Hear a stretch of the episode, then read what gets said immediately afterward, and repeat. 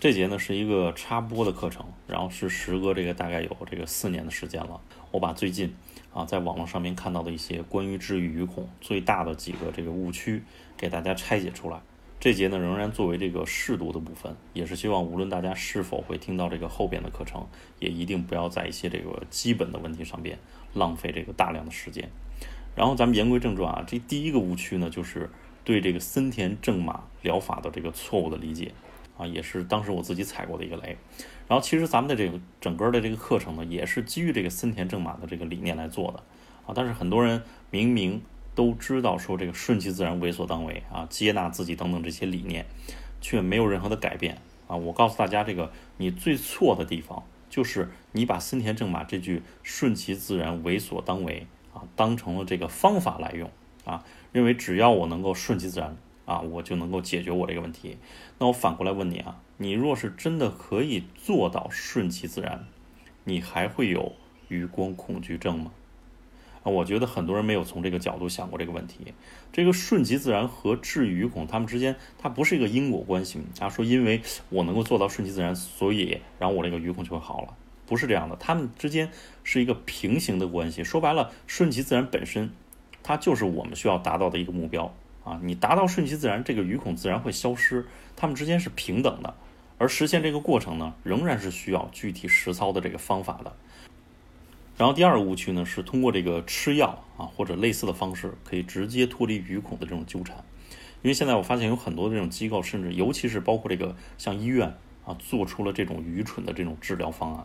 最近我接触的一个案例呢，一个小女孩经过这个电击，并且她还伴随着失忆了半年，最终呢还是没有好转。这个余光恐惧的这个本质啊，它是一个思维上边的死循环。到现在为止，我所接手的这个所有鱼友的这个案例里边，没有一个是因为这个吃药啊产生这种缓解或者痊愈的。你可以说，如果说你现在处在这个很严重的这种焦虑啊、神经质的这个状态啊，非常的恐慌，你可以通过药物来降低你这个焦虑感、紧张感，这是没有问题的。而在这个过程当中，其实吃药才是一个辅助啊。很多人想把这个吃药当成主要的解决方案，其实这个很好理解啊，就是你很痛苦，所以你希望你不要再经历什么了，就想短平快，所以说把希望寄托于药物，吃进去就能好。其实这个也属于病急乱投医。那么最后一个最大的错误呢，是在百度上边有一个这个王建宁的王建宁的这个教授，然后他说呢，余光恐惧症不会传染，大家可以在这个百度词条啊。这个上边查到这个信息，但现实是余光恐惧症是会传染的，因为咱们这个是音频，没有办法给大家看这个抖音上面的一个截图。然后这个是在抖音上面一个私信我的这个鱼友，也是一位女士。然后这个女的呢，确实可以说是啊比较惨的，然后确实比较惨的那种。然后她是在这个怀孕期间啊，本来这个精神状态就是处于这个很弱的时候，因为本来怀孕期间她就容易产生这种抑郁的情绪。然后后来她知道她老公在外面那个胡搞瞎搞啊，她精神很崩溃。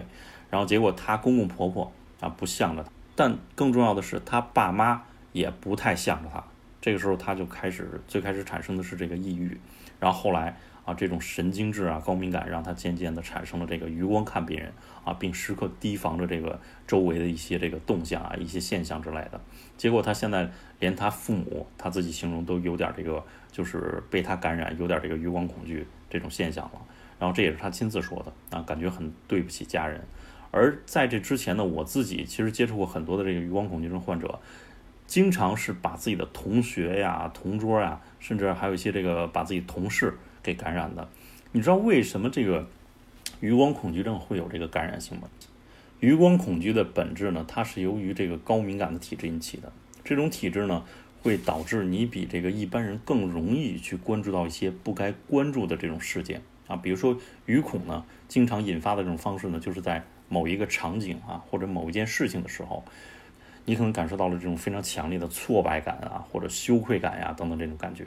然后导致你开始怀疑自己的是不是这个视线影响了别人，之后呢，产生了一系列的这种自我的批判和怀疑，最终开始你选择主动去控制啊。本来不应该去控制的这个自然行为，所以如果对方也属于高敏感的这种体质，那么他感受到了你的这种异样的视线之后，就有可能会开始对这件事情啊，对你的视线，对自己的视线施加一样的这种关注，那么就有概率会引发这个余光恐惧。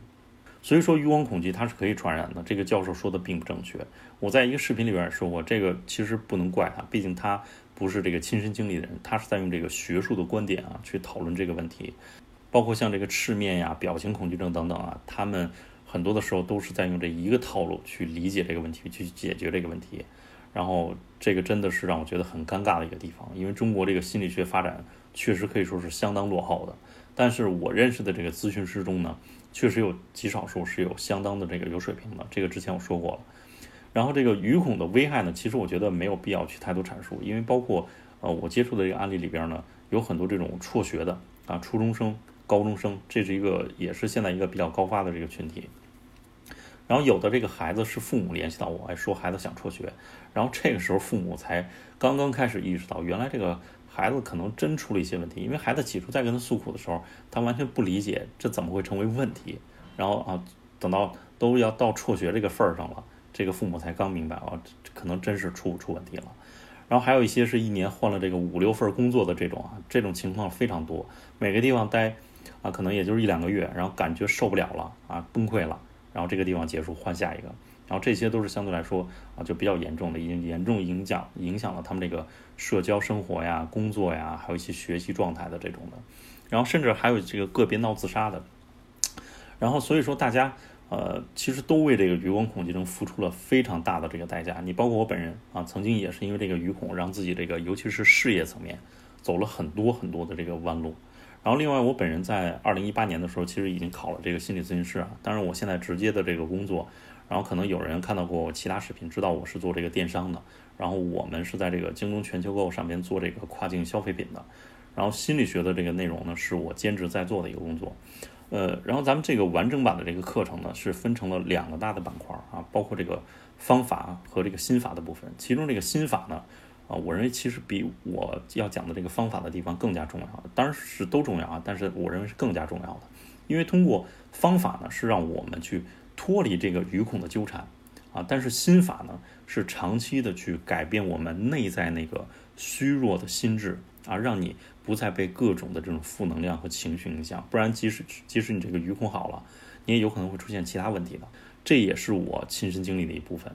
然后重症版的这个课程里边呢，除了这个方法加这个心法以外，还增加了一个这个板块，是应对这个极端焦虑和这个鱼特殊敏感部位的。大家可以在这个公众号“太阳的大儿子”，然后它的菜单里面找到这个对应的课程。还有一点呢，就是提醒大家，有一种类型的这个鱼孔患者，然后基本上是不可能康复的。你可以看一下自己是不是这种类型，就是你的心智已经彻底被这个鱼孔摧毁了，没有一点点反抗意识的人，这种情况下，说心里话，确实是没招了。你无论怎么办都没有办法了。就好比说我们这个身体。哎，你想让你的病好，你起码得能吃能喝，你得能让这个药进得去吧。但是你现在处于这种油盐不进，然后彻底的这种自暴自弃，然后这种类型基本上是没有办法的啊。当然也不是完全没有办法，就是当你这个生理年龄，比如说到达六十岁以上的时候，你的这个交感神经和你的这个副交感神经变得很弱的时候，这种余光带来的这个焦虑和这个恐惧感呢，就会下降很多。啊，这个鱼孔呢也会自然弱化啊，或者消失。那有人会问说，老师，那吃药是不是也是一个道理啊？那我吃药算了。没错啊，这个吃药它也是麻痹这个交感神经的，所以它的作用跟你老老老龄化之后的这个交感神经降低，实际上最终的结果是一样的。但是你打算从这个二十岁开始就一直吃药吃到六十岁吗？啊，这是精神类的药物啊，你你又真的能吃到六十岁吗？最后呢，再跟大家这个啰嗦一句啊，就是我录制这个正式课程的时候呢，啊，当时是比较这个口语化的啊，会有很多这个口语词儿，然后但是我一直不去重新录制啊，不是因为我懒啊，而是因为那个时候录制呢是一种非常非常纯粹的这种状态录制的啊，不像现在会有一定的这个技巧啊，比如说前后内容的一些说明理解呀，用词的力度啊，虽然这样可以增加这个咱们内容的这个可读性，但是。我认为当时那种纯粹的阐述，其实，啊，是我非常想保留给自己，也是保留给所有人的一种珍贵的状态。加油！